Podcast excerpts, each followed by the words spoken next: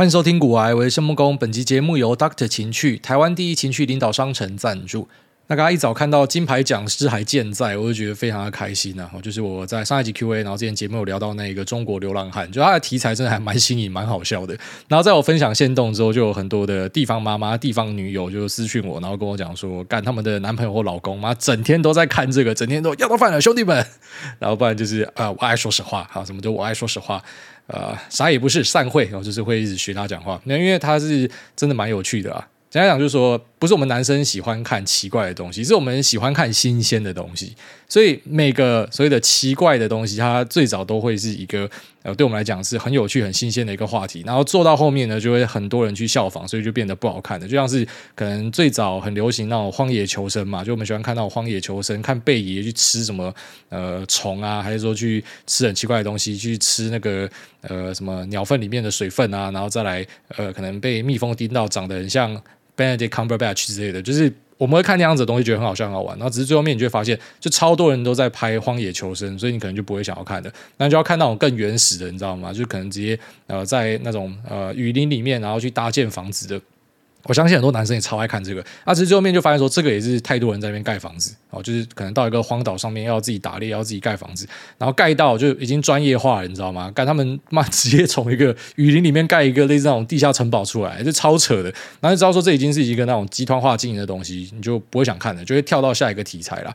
那因为流浪汉题材真的算是比较罕见。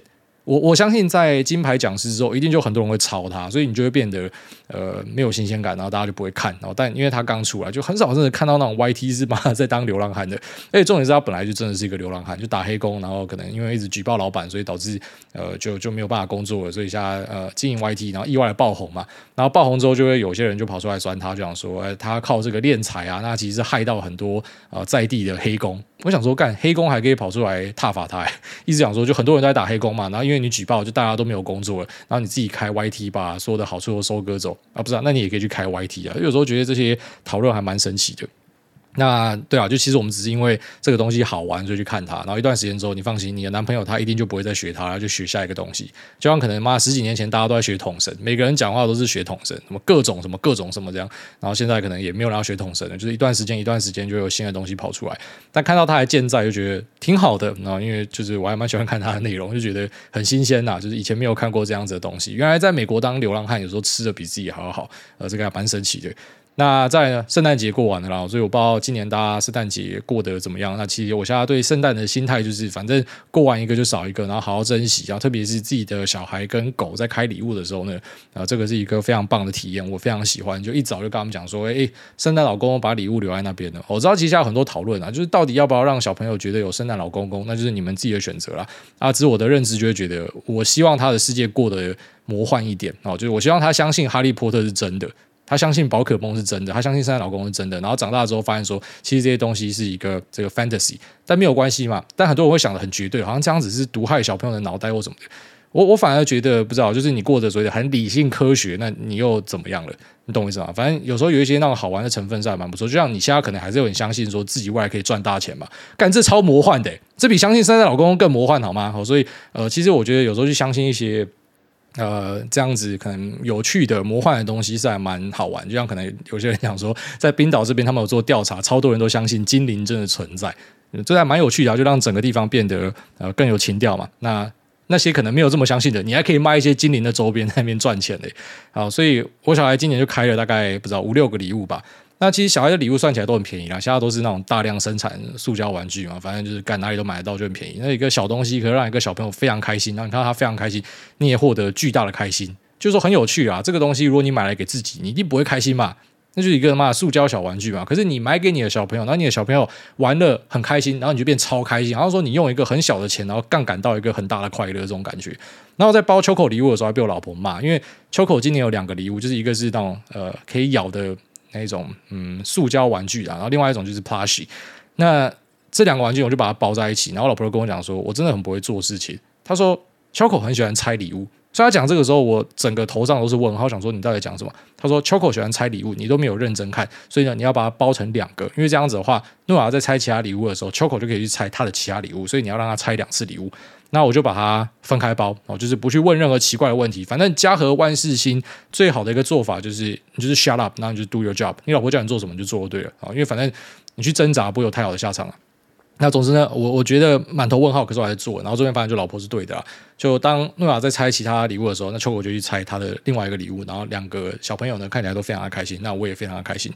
那今年呢，我觉得自己最大的圣诞礼物，当然除了我老婆送我一个星战的光剑，我还蛮喜欢之外，啊，就是嗯、那个炸鸡伯，炸鸡伯在星战里面叫什么忘记了，反正就是《Mandalorian》里面有演到，呃，他们有一把黑色的光剑，然后你握有它，你就等于是《Mandalorian》的一个领导者这样，所以呃，我觉得超帅的，就是收到这样子的礼物，非常的高兴。我觉得我老婆蛮屌，就她都有办法找到那种我想要可是我还没有的东西。那我太太好几次跟我抱怨过，要送我礼物超难，因为我是。呃，你可以讲是 EQ 很低吧，就是你很难把自己的情绪延后的人，所以我觉得立刻要把它处理掉。所以觉得说我今天喜欢一个东西，我自己把它收好收满，所以他找不到我可能没有收的东西，所以他会找到的东西可能是。排在二顺位、三顺位，我也想要的东西，但是我可能还没有时间想到要去处理它的东西，然后就是都有办法找到我喜欢的东西，我觉得这点还蛮厉害的。那收到这个东西，大家很高兴啊！我自己觉得最棒的圣诞礼物就是今年的市场真的是过得还蛮爽的，就整体来说是非常幸福的一个盘。我相信大家应该表现都还蛮不错啊，不管你是指数仔还是。你是投什么呃金融啊，还是科技啊或什么的？反正以今年年末的目前位置来看，就大家应该都是有在赚钱的。除非你可能不知道压的是空方，或是可能整天在杀进杀出赔掉很多费之外，不然应该大家都还过得蛮不错的。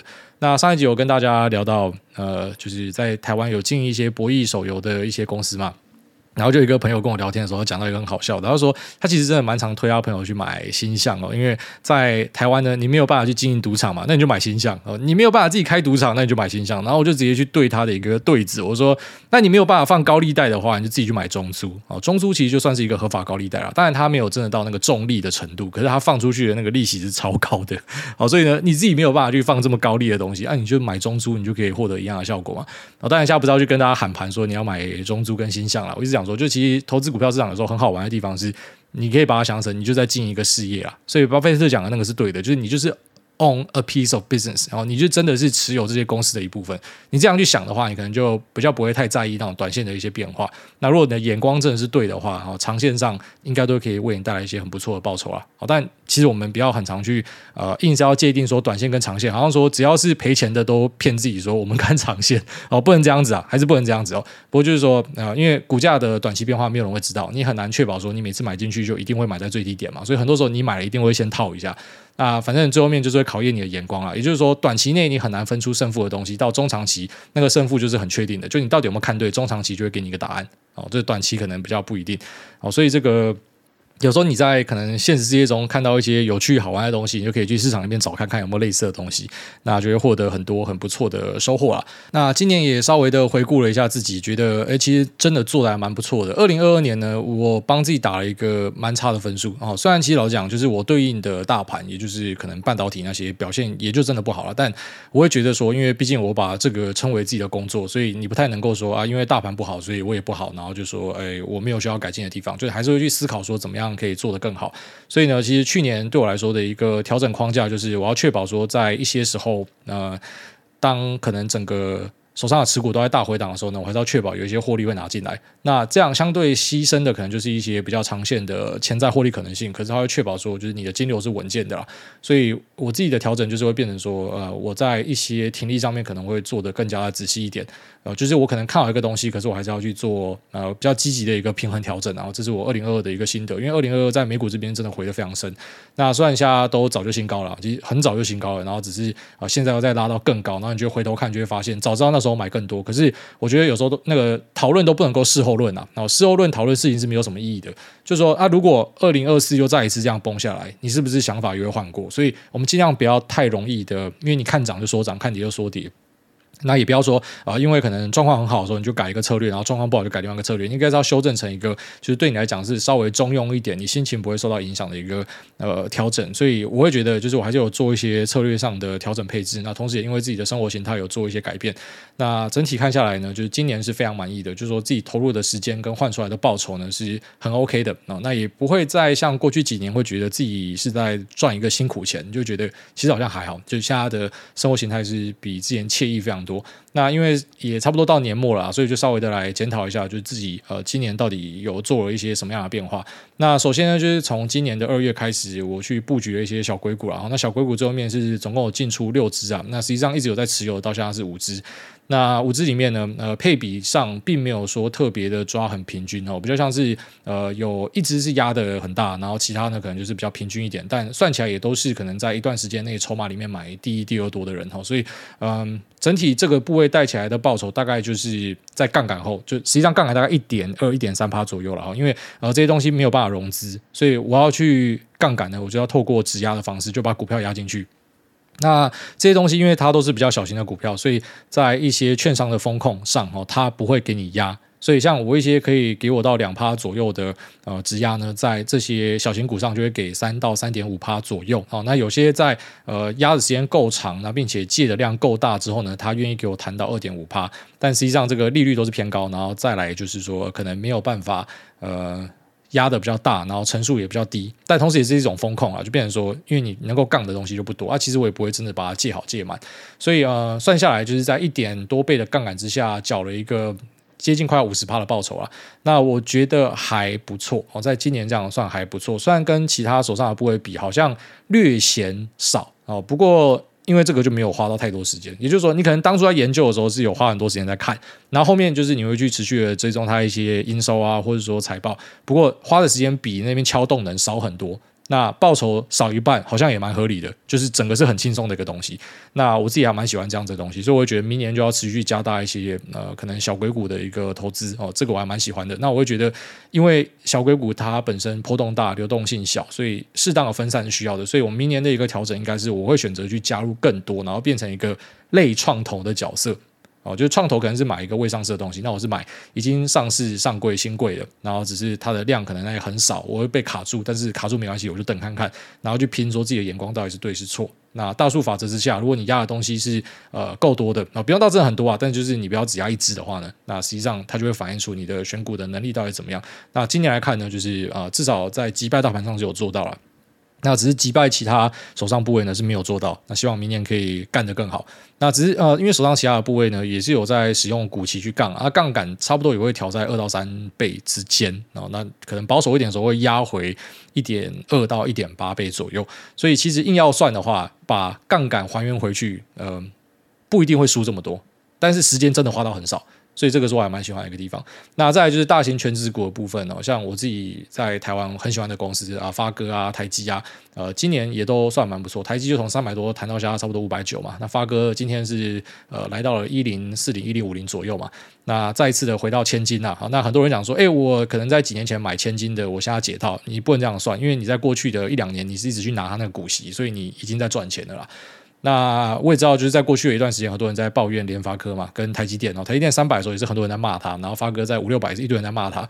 那当时其实，在经营这样的一个自媒体上面，我会比较辛苦，比较逆风一点哦，因为你会开始看到一些论坛会把你拿出来电，会酸你，就说你不是说他很好吗？然后他现在这样，那我就问你，那他现在一千的啊，然后台积要回六百，那你又赚了多少？所以其实我会建议大家不要整天站在那边靠北靠步啊，因为那个没有太大意义啦。而特别是这个节目其实没有任何的对价关系，没有收费，它就是我工作的一个分享。那如果呃我分享的东西对你来说是有利的，那很好。那如果是有害的，你觉得我是反指标的话，那你就对做嘛。你敢不敢就是我讲的每个东西你都对做啊？我我可能过去在聊 AIPC，你就对做嘛，你就每个都去空啊。然后我讲的对空，这样你也是赚钱嘛。所以不知道为什么，就是有时候在一些网络上的讨论，很遗憾的就会演变成为是一个。啊、就大家会互相攻击啊。其实我也过了那个想要跟人家吵架的年纪，所以如果要攻击就攻击吧。但我会比较实事求是的去分享哦。所以我觉得大家自己要去注意一些股价的位阶啦。就是我比较不会用股价去讲个东西是好是坏。我相信老听众应该都是我的见证人啊。那是我单纯是跟你讲产业啦，啊，股价会怎么样我不知道，哦，你自己去想办法。那产业好的东西就是跟你讲好啊，复苏就可以讲复苏啊，现在不好就可以讲不好啊，不好的时候为什么会一直涨？干他妈我也不知道，所以好的时候为什么会跌啊？我也不知道，哦，就是为什么可能这个嗯、呃、NV 可能在一段时间前你买到一百多块，然后现在他妈的四五百块。不知道哦，真的不知道为什么妈的一样的发哥，在我看来是一样的东西，为什么以前是五百块，然后现在又变一千？不知道，然后真的不知道。我想是 PMIC，然后最近在市场上比较呃经典的东西就 PMIC 啊。其实 PMIC 距离呃打底应该还有一段时间了。就前面有好几次都在抠说，哎，可能要呃打底要复苏了，然后这边发现说那价格都持续还在调降啊，然后然后库存的状况改善也没有说特别的卓越跟显著。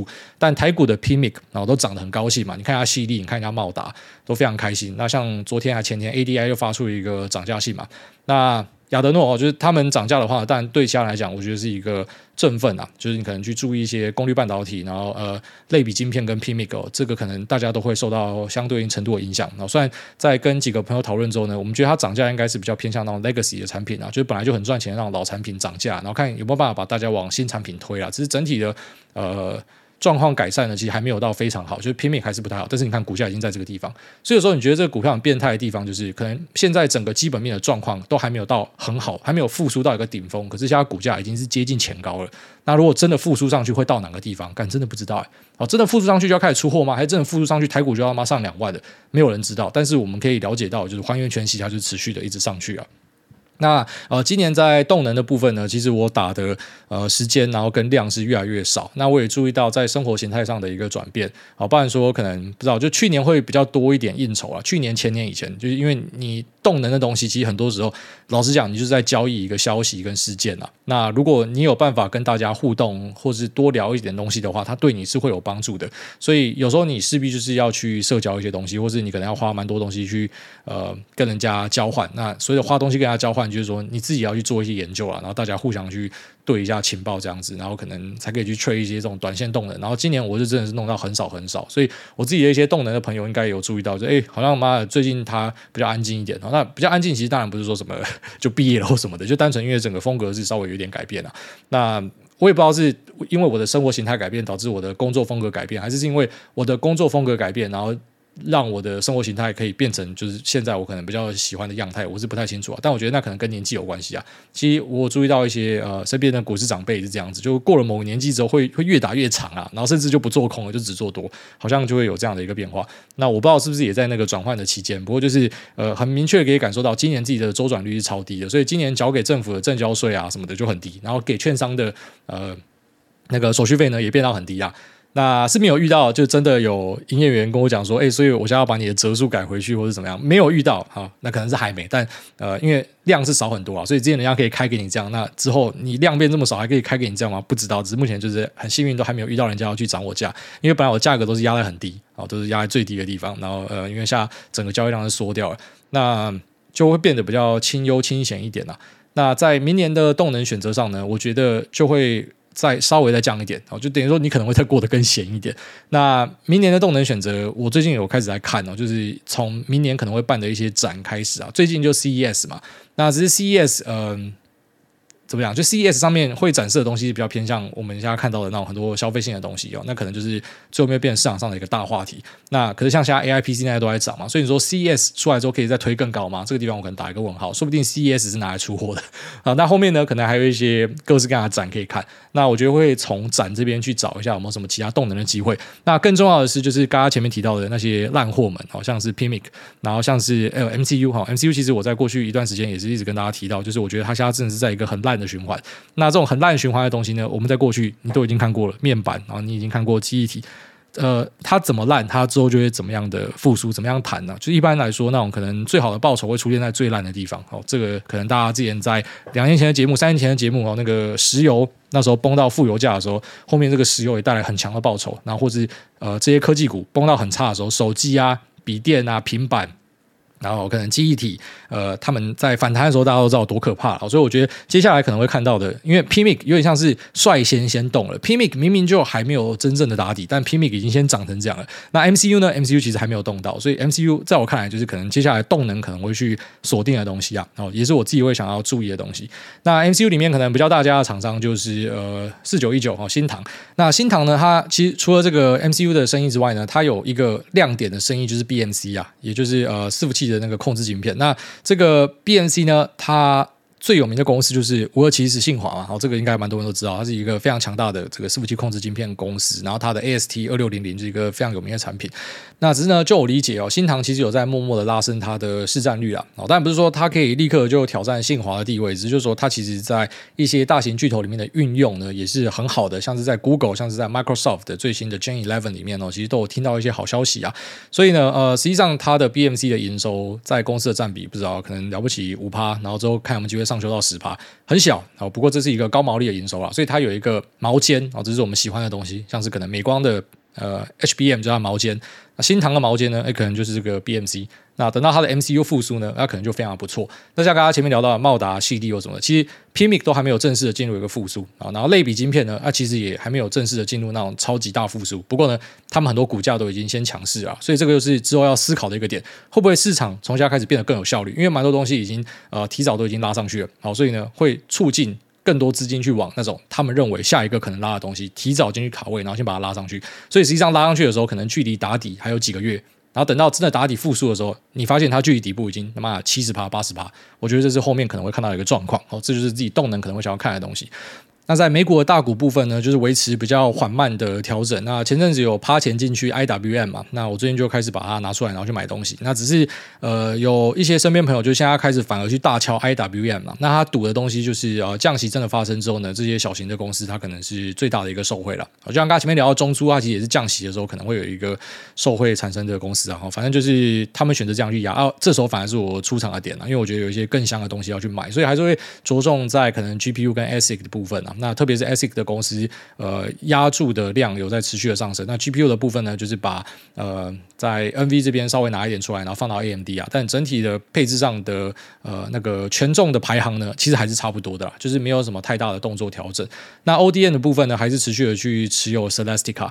那 s e s t i c a 就是前阵子跟大家聊说，呃，要开财报，然后我又去加码嘛，然后后来爆炸，然后财报后再继续加码，所以总共就是三单啦。前面先加最早的一单，然后财报前加一单，然后财报爆炸再加一单，然后到现在已经摸进去三十，摸到三十，其实以我自己算，它的 P ratio 可能还是不到十啊。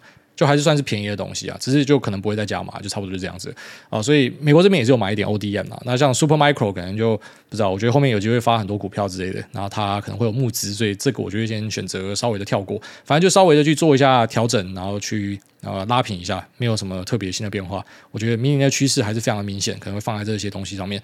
那就大概这样哈，跟大家稍微的做一个年度的检讨，然后跟明年的小展望了。可能我们之后再找一集再聊一下一些比较大的展望。但其实有时候去聊展望没有太大意义，然后因为整个市场的变化没有人猜得到，呃，所以讲太远的东西是没有什么太多的价值。哦，就可能专注的像我们现在的形式，哦，就是一个礼拜两集，然后我们。大概能见度最确定的就是两个礼拜到一个月之间哦，这可能是比较明显可以看到的东西。我们就这样去讨论，其实是比较扎实的啦。你会发现说有很多的投行啊，或者是一些投资公司，他们会开一个什么年度展望嘛？你就没有发现说那都超级不准的？不是要去嘴他们，就是说这个市场变化真的太大。就像可能呃，在二零二一年大家都说这个二零二二年会很好嘛，然后二零二二大爆炸嘛，然后大家说二零二三可能不好嘛，然后二零二三现在超好嘛，然后现在像今年的展望，大家都说二零二四呢是会更好，会缓步的上升。那我们就等二零二四再来看大家对不对？但前面三年是很明显。呃，众数啊，就是大家猜的都是错的。那我们就来看后面的变化会是怎么样。好，但我觉得聚焦于那种可能比较短中期的趋势是比较有意义的啦。也就是像我们聊到 PMIC 的。呃，这个价格何时会落底？然后再就是 MCU 何时会落底？那这些东西如果开始复苏的时候，可能就会是一个蛮有机会的东西，就类推可能前面一些那种打底复苏的东西啊。哦，这个东西是可以看得比较明确的，也是我比较喜欢的，就是它是可以相对容易去掌握的。那小硅谷的地方呢，就是我会觉得需要检讨的点是部位可能要再拉得更均一点，因为我自己还是放了一些。但它本身就是主观东西，只是有更主观的东西是有些东西我真的觉得它很好的，我压的比例是呃不成比例的大，就是可能是呃另外其他有压东西的两倍或者三倍之类的。那我觉得这样做好像不是对的，因为心理上不太舒服啊。虽然可能不知道，假设一两年之后大喷，我就会说我是对的，就一样，那个都是很很事后论的一个呃讨论。不过我觉得当下把自己的心情处理好是非常重要的，就是这样子确实是让我感觉到有一点点的不舒服，或者说有时候会觉得干你怎么都不会动那种呃很很万谈，然后好像自己的妈狗儿子都不会长大的感觉。那我想要把这样的感觉给米平掉，所以我的做法就是我应该要再把它拉均拉成了。所以这算是我今年呃整个看下来稍微心中的一个想法，也在这边分享给大家了。那也恭喜大家一起度过了一个非常好的一年。那我们在二零二二的时候真的是受了很多的苦了啊，因为我相信我们这边的听众就是很多其实就是在科技产业的了，你们也知道不好了。那整个我跟大家讲说，就是你今年明年的红包应该会更好，然后都会持续的上升。那大家都可以去嗯。过一个可能更加舒服的生活啦，比起前阵子就是大家那种愁云惨雾的感觉。然后现在我知道，可能一些人在实体的工作上还是感觉到，就是外面可能有一些呃 headcount freeze 啊，或者有一些还是持续在砍人。但是我我认为，就是我们现在已经开始有看到那种隧道灯的感觉啊。就虽然股价看起来已经是叫新高了嘛，只是在实体产业上，大家看到的东西有时候会比较慢一点，因为跑在那个股市的后面，然后所以应该后面会。就是会慢慢往一个更好的方向前进啊，那我们就很期待那种复苏真的开到极限的时候，就是下一次的极盛出来，可能那种呃台湾的景气灯号再一次回到红灯的时候，那我们到时候每个股票在哪个地方哦，这个都是一个非常值得期待的东西啊。好，那这节目就到这边，我们接下来进入 Q 的部分。第一位，我要在二零二五年拿到 PhD，地方护理长妈妈挂号第三次流密码测试。艾拉，你好，我是你的忠实听众。四十三岁的护理长，有四岁的儿子一枚。二零一六年因为贪婪期货亏损五百八十万，好心疼啊！目前手上资金一百五十万在股市，以九一九、九二九、八七八为主。前年在新北市买了两千五百万的房，挂号和先生一起，每个月房贷七万多，加户收入两百二十万固定薪水。先生额外会有专案收入三十到五十万不等，每年有几个专案不一定，手头可以运用的资金有限。想问，同样身为宝爸挨大，以我的条件。建议怎么样帮宝贝儿子规划理财？也请帮明年要考博士资格考的地方妈妈加油，爱您！好，祝你在二零二五年顺利的拿到你的 PhD。那再来呢？其实为小孩规划有时候也不用想太复杂啦，因为你死掉全部都他的啦。就讲白一点，干你死了就他的啊。所以除非你有什么两个小孩、三个小孩，好了，那你可能规划一下，一个人给一点什么东西什么的。那不然其实你自己帮你自己做财务规划，那你剩下的就全部都是小朋友的。所以。只是讲你死掉的话了啊！如果你是说你希望可以把小朋友的什么压岁钱啊，还是说呃他打工的收入啊，帮他存起来拿去投的话，尽量不要。帮他存啊，就你教他啦，我就不要把小朋友钱赶走。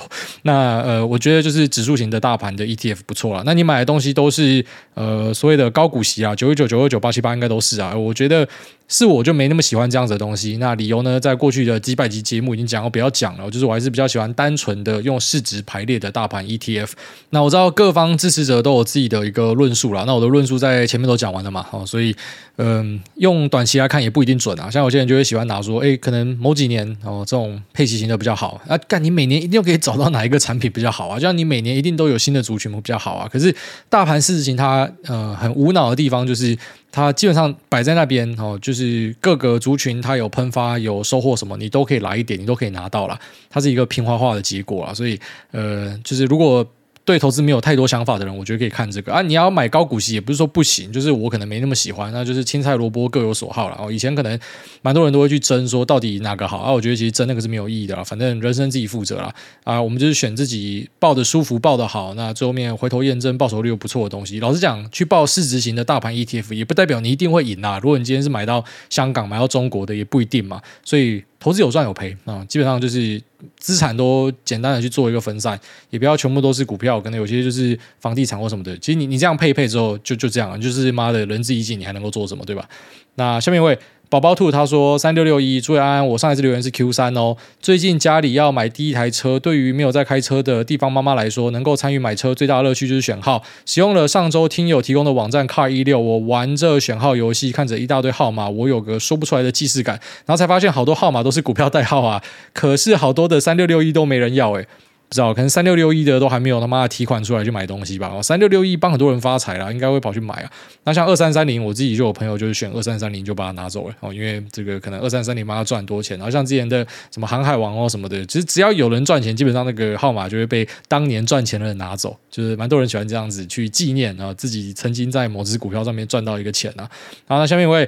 MZB Gate ID，他说：“股海小菜鸡，台股世界第一。一，身边所有人都要平安健康。二，祝我明年考试顺利。三，想实现的愿望太多了，就心想事成吧。新年新希望，直接许起来，没有什么问题要问的。最后祝大家一家健康平安，股票继续喷烂，诺亚持续可爱。对了，在这边呼吁资工心理人，那个爱情小说要更新快一点，不要一直复健。我是云林小吃货。好，那就祝一切都顺利啊。下面一位。”南港 T Mac 他说：“手机寻找大师，哎大家好，感谢主委制作优质节目，陪我度过枯燥的上班时光。请癌大帮我祝地方妈妈 P L 十二月二十七号生日快乐，谢谢，也祝癌大一家平安。好，十二月二十七号，那 P L 生日快乐啊！今天是你的生日，那也希望你可以呃身体健康，万事如意。下面一位 Howway 四二零他说：希望可以听到一次完整的结尾。”哎，大家您好，小弟，我今年圣诞节的礼物是希望年底的节目之前有机会听到癌大一次完美又清晰的节目结尾。请问你觉得我这个礼物的要求会太过分吗？那另外想问您，平常比较常用 Uber Eat 还是 Foodpanda 呢？身为产业上班的小职员，也想知道癌大对于整体外送市场以及两间不同公司的看法。谢谢。最后祝圣诞老公公一家全身全家一生平安。呃。好，那你的愿望我听到。那下面这个两个我都会用。因为他们有些品相是不重复的，像在林口这边的话，Uber Eats 好像不能叫呃那个什么 Subway 吧，所以 Subway 我们都会用 Foodpanda 叫。然后一些那种比较小吃零食的东西会使用 Foodpanda。那可是如果是叫一些呃餐厅的东西，像那个 Outlet 里面的什么 GB 啊之类的，那个我都是用 Uber Eats 叫。然后这两个呢，哎，都是我的广告商啊，我都曾经来买过我们的广告，而且复数次了吧，所以非常感谢他们也支持我们的节目。那两个都是很好的平台啦。那实际上使用体验呢，我觉得呃。Foodpanda 好像比较小心一点，就是 Foodpanda 的外送员都会在打电话跟你讲说，我东西已经放好了，谢谢你，那祝你用餐愉快。那这个听起来像是加分的东西，可是在我看来是严重的扣分，就是干，拜托不要打给我，真的拜托不要烦我，就是我我自己会看 app 好不好？那虽然听起来非常拍到点，我要强调这是一个很好的功能，但是我我就是很不喜欢接电话，我非常讨厌人家打电话给我的人，所以这个有时候会影响到我使用这个 app 的意愿啊。但呃，它可以叫到的品相，然后跟它很常给出的折扣，又是比这个呃 Uber 再多一点。那两家的售后也都做得很好，绝对不是因为说什么两个是 sponsor，所以我讲话比较客气一点。是我觉得外送平台，因为他们真的非常高度竞争，所以基本上很难很雷，因为一雷马上就被对方抢走生意。哦，所以是一个这个，我觉得已经发展到很成熟的领域了啦。那也因为这样子，所以很多的外送员呢，哦，那个薪水就会感觉好像卡住上不太去，因为他非常的成熟，那他可以很快的就有新的人进来，那或者是呃任何一个地方有新的需求，很快也可以被获得满足，是一个高度发展的东西啊。那整体来说非常看好吧，因为以我自己来讲，就是我真的非常懒，所以我很喜欢叫外送。那前几天呢，我开始决定不要这么懒，开始会出去买东西，然后出去买东西还发现说。哎，你好像突然觉得这个世界没有在通膨哎？为什么？因为我后来才知道说，这些外送平台呢，它除了跟你收你的那个会费，哦，你可以单次就是可能每一笔有一个外送费嘛，那你付他会费的话呢，你就不需要外送费，所以感觉你好像赚很多，但其实你叫很多，他们赚更多，因为每一笔他会加个大概二三十趴放在消费者这边，这个可能。我不知道大家知不知道，但我真的不知道。我之前真的不知道，因为我是不太看价格的人。好，不是说什么自己很屌不看价格，就是我真的没有那个心思去看这些东西。然后自己出去买东西才想说，哎，看这个东西，我平常在 App 叫它一份是五百，然后这边看怎么只要三百块而已，然后还知道说靠北那个加价加这么多。所以呢，只要你愿意出门的话，哦，你就可以抗通膨啦。这边跟大家分享一下，因为我猜应该有些人跟我一样，就不知道原来在外面买可以这么便宜啊。下面一位。呃，悠游白书真人版毁童年。他说上次错过留言密码，癌大您好，我跟老公都是您的忠实听众，感谢在节目中无私的分享，最喜欢闲聊跟学肥宅声音的部分，常常会模仿癌大的肥宅声音逗老公开心。想请您祝福十二月二十三号生日的 Paul 老公生日快乐，希望老公在股海中持续获利，卧推一百八十公斤，健康平安度过每一天。也祝诺亚越长越帅，Lisa 美丽气色好，秋狗乖乖不抢玩具，癌大硬举三百公斤。没有啦，那个硬举真的没有办法这样。我硬举下来就差不多体重的一点多到两倍之间啊。那在网上就需要人家帮忙，所以那个真的是办不到。哦，那老公可以卧推一百八，干那奶子应该超大超美的吧？我每天晚上应该是很幸福啊。下面一位 Mr. Mori 他说：“一个爱说故事的爸爸。”哎，哦，诺亚晚上不睡觉的时候，挨大都是陪他玩游戏，让他放电，还是说故事给他听呢？希望有机会可以让他听听想睡的声音，睡前童话故事。这是一个脑洞大开的节目，在欢乐国把皮诺丘变成驴子的海盗，竟然是虎克船长。彼得潘的人鱼朋友竟然是小美人鱼艾丽儿。我想要让孩子们知道，童话故事可以借由自己的想象力创造出更丰富的平行宇宙，而不仅止于是原本的传统剧情。希望可以帮助诺亚早点入睡。谢谢艾大。好，那非常谢谢这位 Mr. Mori 的分享啊！我儿子家确实是越来越需要放电了。就是本来可能你讲个故事啊，陪他玩一下啊，变个魔术啊，他马上睡着。然后现在那个时间越来越长啊，所以我在想说，应该是要有一些这个额外的放电行程，可能就是要让他训练一下某种运动之类最近有在。物色啦，那对念故事会，那如果以后可以靠你或者其他人代劳的话，那也蛮不错啊。对，好像可以注意看看这种讲故事的节目。然后再来呢，就是这个我儿子的体力真的非常旺盛啊。像最近学校老师就会跟我靠北讲说什么，诶，他中午没有睡觉，然后跑来把我们东西吃掉，诶啊，园长说他的东西被他吃掉。然后另外一个老师也跑出来跟我讲说，米亚仔假婚哦啊，当然不是讲说他叫我儿子抽烟啊，就是因为我上传一个影片，然后我儿子就是他。最近开始很会讲话了，越来越会讲。那安装速度变超快，要讲说呃，明天早不诺啊，就是我的名字叫诺亚二文。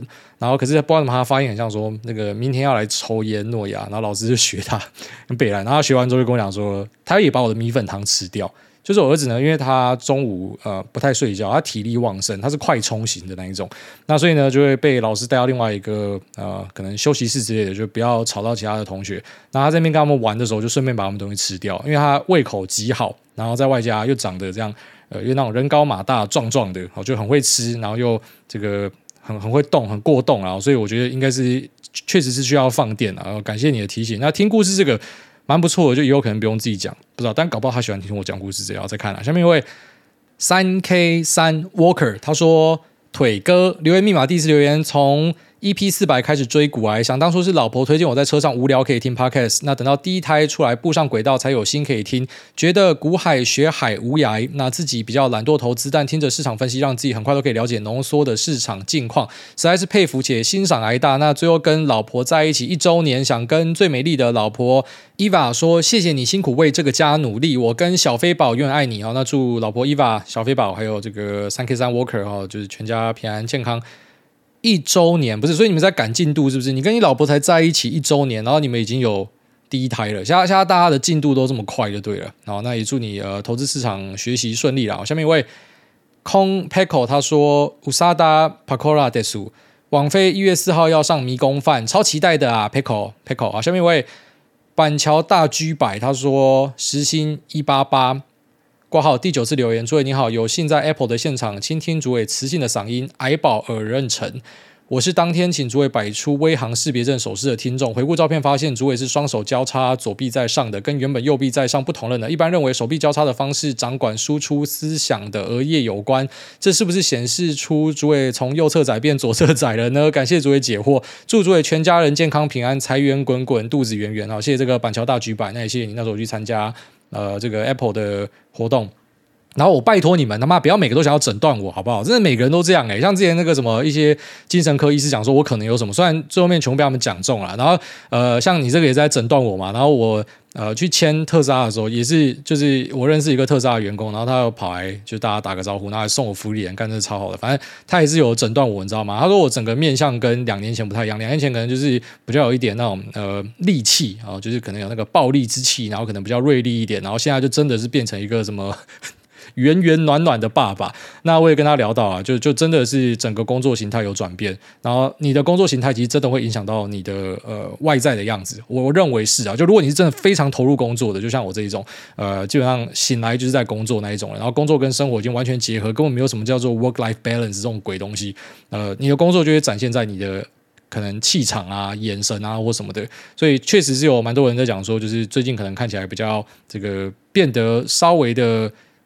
当然讲圆润不是讲说妈变胖，其实我是变瘦了。好，但他们讲说就是可能整个人变得圆润一点，然后比较呃好像比较暖一点啊，蛮多人讲这样的东西。那你说是什么改变的，我也不知道，所以不知道问你们，说不定是因为这个小朋友还是怎么样的，因为自己其实是看不太出来啊，你只会有一些那种主观的体验，可能说啊我时间好像变多了一点，我可能眼睛没有这么干了，我下背不会痛了或什么的。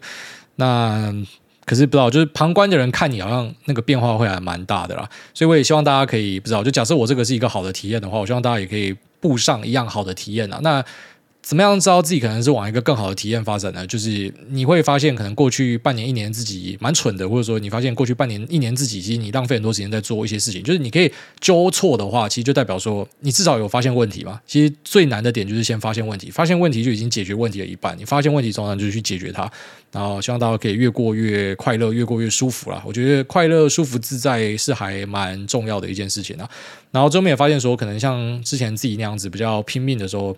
未必有为你带来更好的结果，你只是盯得更紧而已。然后好像说，类似说你盯盘，跟盘面更近，好像不好，就好像我做很多事情，可是实际上你做的这些事情有全部都变成是报酬吗？也不一定哦。所以我现在会开始倾向，我觉得那个自己可能心理上的一个平衡是蛮重要的，就是你一定要先成为一个快乐跟健康的人啊，然后可能才可以把事情做得更好。我会这样相信啊。下面一位 Tracy Lee 二月六号抽 Movie Lover。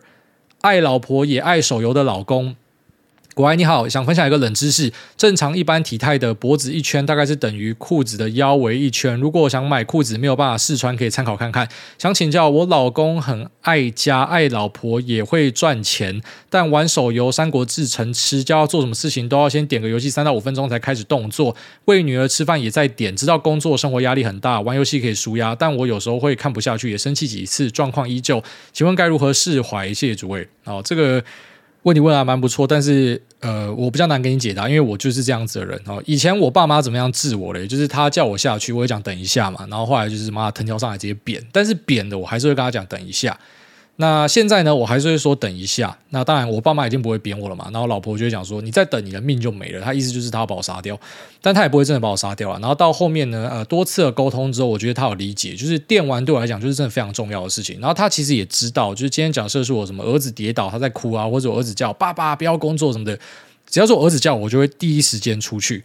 所以其实你可以先讲难听一点，就是讲说他觉得你家讲的这些东西不重要，就像是我觉得是我儿子叫我，就会第一时间出去嘛，因为我觉得儿子最重要。那呃，我老婆叫我做一些事情，我会觉得说他要等我一下，那就可能老婆是没那么重要，就在我们心中会有一个排行啦。所以讲难听点，就是有一个那个排行在啊，就是没有这么重要的事情，他可能就不会第一时间去做。好，但是如果是很重要的事情，他可能就会第一时间去做。但是你也不要因为这样子就觉得说他认为你不重要或什么的。你要想，就可能电玩对他来讲说是很重要的事情。就是其实每个人心中都有他觉得自己呃非常珍视且觉得是重点的东西。那你要往好处想的话，因为刚才前面是往坏处想嘛，就是可能呃你要知道就是有顺位啦。那往好处想，就是他至少会做。你去问一下你身边的闺蜜还是怎么晓得，有多少老公跟老婆是你叫他做事情，他根本不会做，甚至他根本忘记。还有那种更惨的是。他根本就不记得你讲过这件事，就是我，我就是那一种，就是我真的会不记得，因为我有时候会太专注自己的东西，所以人家讲什么，我就会全部当耳边风。虽然这不是好事情，我也试着要改，但是就改不掉，就是那种人的那种个性跟特质的问题。那回过头来说，你说老公是爱家，然后又会赚钱，然后又爱老婆，我就不知道你在靠北什么了。好，就是前面讲完，干，我下次站老公那边帮他讲话，干你在靠北，就如果他，那你叫他做事情。他马上都去做，然后他还不玩《三国志》，不会氪金的话，所有的钱都他妈全部放在你身上的话，靠别，你以为在他妈演韩剧哦？你以为这欧巴哦？拜托哦，好不好？就他他已经做到这种程度了，就很好了啦。就是每个人都有他的一些呃不好的地方嘛，说不定你真的要跟他谈的话，我我跟你讲啊，就是搞不好你们真的坐下来谈，哪天吵架的时候，你跟他嘴这个，他搞不好可以他妈嘴你十条东西，然后他也都在忍你，他没有讲而已啊。夫妻就是互相尊重啦，有时候就是知道。他很喜欢玩手游嘛，这是他宣泄的一个管道。他觉得很重要，你就让他玩，因为你一定有这样子的东西，大家互相体谅。只要这个家庭包装出去是好的，哦，整个看起来是好的，我觉得有时候大家不要去钻牛角尖呐。哦，其实这个看起来是小事情啊，只是我把我自己啊内心的东西直接跟你分享。就是第一个，有时候是有先后顺序的东西，然后第二个是有时候真的没有在听，因为就是。可能不知道，呃，脑袋上的结构就是不允许我们在专注一些事情的时候，然后去听其他的东西。虽然我自己觉得我还蛮多功的，但如果是真的在做，就是非常需要我注意力的东西，我会完全听不到其他的声音。就是要么是可以多功，然后同时每个东西放一点注意力；要么就是过度集中，然后找不到那种中间值啊。那再来呢，不知道可能就是舒压的需求，他可能压力很大，他他需要玩这个东西，或是他真的没有办法暂停或什么的。那当然，你可能有机会跟他沟通完之后，然后他。呃，放掉这个东西，可是那个老公不一定是你要的哦。哦，像之前不是就有一个呃网络文章，我也不知道是真是假，讲说她把她老公的什么一些玩具清掉，然后从此发现她老公变成一个行尸走肉。她真的配合你清掉了，只是她就失去灵魂了啦。所以有时候真的不要去把人家的一些小兴趣给破坏掉。反正妈小孩子还是有在长大嘛，啊，家里还是有拿到钱嘛，啊，都是好好的，那就好好的。有些那种小缺陷是可以接受的。下面一位。挨大蛋蛋大，他说：“圣诞过年行情、选举行情，all in 怎么输？那身为一个单身躺平仔，真的是把股市当做手游在玩。想请教挨大几个问题：投信买进的个股要如何判断是投信看好的，还是 ETF 的调整买盘呢？祝挨大一家身体健康发大财，各位挨宝年终都领到三十个月。”哦，这个问题问的非常好。像我自己以前的话，就是要靠可能去抓一下，说是不是有哪一个新的 ETF，然后它的呃选股的持股有哪些，然后它的逻辑是怎么样，然后去做呃判断。但现在就直接用问的了哦，所以这个就是也像那种股市人脉的发展，你知道吗？像这个节目对我就有很大的帮助。嗯，到我现在这个阶段，就是我直接用问的了。当然我知道一般人没有办法用问的嘛，反正你要知道说你最终的目的就是你要进行到，你可以直接用问的，就知道一下这个投资在干嘛。那。如果还没有办法呢？那很简单，就是你去看一下现在新发行的 ETF，它可能会有什么样的成分股，然后呃，他们有没有正要准备要去呃新建某一个 ETF，然后可能会选到什么东西。然后一般这种 ETF 很多人都互相抄来抄去啊，所以就大概知道说，呃，当今天有某个投信在做某个东西，其他人可能就会跟进，所以这些买盘可能都是为了那个东西去买的。那甚至是里面的很多大户也是为了这样去买的。现在在市场上一个还蛮流行的策略就是去白嫖这些高股息，因为高股息的商品台湾人真的太喜欢的。所以呢，狂买那就会变成怎么样？因为你狂买这样的一个 ETF，你买到它溢价，它就开始去发东西，然后去收敛嘛。好，那在收敛的过程中，就会买到更多这些原始的股票。然后在原始的股票里面，其实很多人是他知道这个头型要进来买，所以就提早把它推上去。所以其实很多高股息的产品在近年来，你会注意到它只要一涨就是直线上涨。那其实跟整个市场的氛围，还有整个买盘所造成的一些策略的规划是有非常大的关系的。然后是这样子，所以嗯，对，反正你最终的目的就是你希望可以透过一些人脉用问的就知道，因为这也不算是什么内线什么小，都可以直接问都问到。那如果没有办法的话呢，就是老老实实的去看一下现在最新的一些 ETF，然后是不是呃有宣布说他们要买什么样的东西，就它的那个成分股涨怎么样，或者说去注意一下市场上的一些 ETF，就如果突然间有什么爆量之类的，那可能就是会导致它的成分股也一起都会被动到，所以我们会这样去看它。下面一位。呃，小小通勤除运员他说北屯海森堡太长了，跳过。下面一位两个 emoji 留言测试，留言测试五星好评推荐，然后谢谢。哦，那个我先讲一下，因为可能已经好几集没有讲了，就是你那个留言尽量压在八行了。我是讲八行，但其实差不多那样我都会可以接受。就是你太长的留言我们就会跳过，因为我我觉得那个嘴巴很渴。虽然老实讲都是要录到四十几分钟，快五十分钟，但就是同一个留言太长，觉得不太好。下面一位 Cherry Chen 他说。菠菜小菜鸡，他说入行之前的观念跟主委一样，觉得博弈都是八加九在玩，但是后台数据显示，三十到五十岁的女性才是主力。哦，这个非常好玩的分享哦，非常感谢。就是其实，当然我们身边也蛮多游戏圈的朋友啦，他们也会给我一些数据，他们可以讲的范围内，然后跟我讲一些他们的状况跟实际上的。条件是怎么样？但是三十到五十岁的女性才是主力，这个是我第一次听到。然后我们还是要讨论一下，就你讲的播游戏是哪一种？是那种什么 HTML 那一种网页式的，还是？呃，手游型的什么明星三缺一之类的，还是是什么？因为可能都不太一样了。但非常感谢你的 feedback，这还蛮有趣的。那我相信，就是你这样讲完之后，我的一些听众应该会再给我更深度的一个 呃分享。有时候就是大家互相撞一撞，就会知道说哦，原来很多东西呃可能会超出你的想象啊。这是一个有趣的冷知识哦，非常感谢你的分享。下面一位。第一次留言测试，他说 DLC 下载中，哎，大安小弟 DLC 下载中。最近发现台北市的生育补助比新北市多了两万块，想请问哎大觉得有必要为了区区两万块跟将来的明星学区去把户籍迁到北市装逼来当天龙人吗？谢谢爱您。呃，首先我对于育儿的想法，当然我小朋友现在两岁了嘛。那最早我会跟大家讲说，我不太敢讲，是因为我现在还算是那种云爸爸。然后现在呃，因为这个小朋友慢慢长大，可以分享的东西越来越多，然后所以我会觉得，其实养小朋友最重要的东西就是量力而为啦。应该说跟做所有的事情都一样，很多人会呃想要去做超出自己能力范围的事情，像那个那个叫什么呃。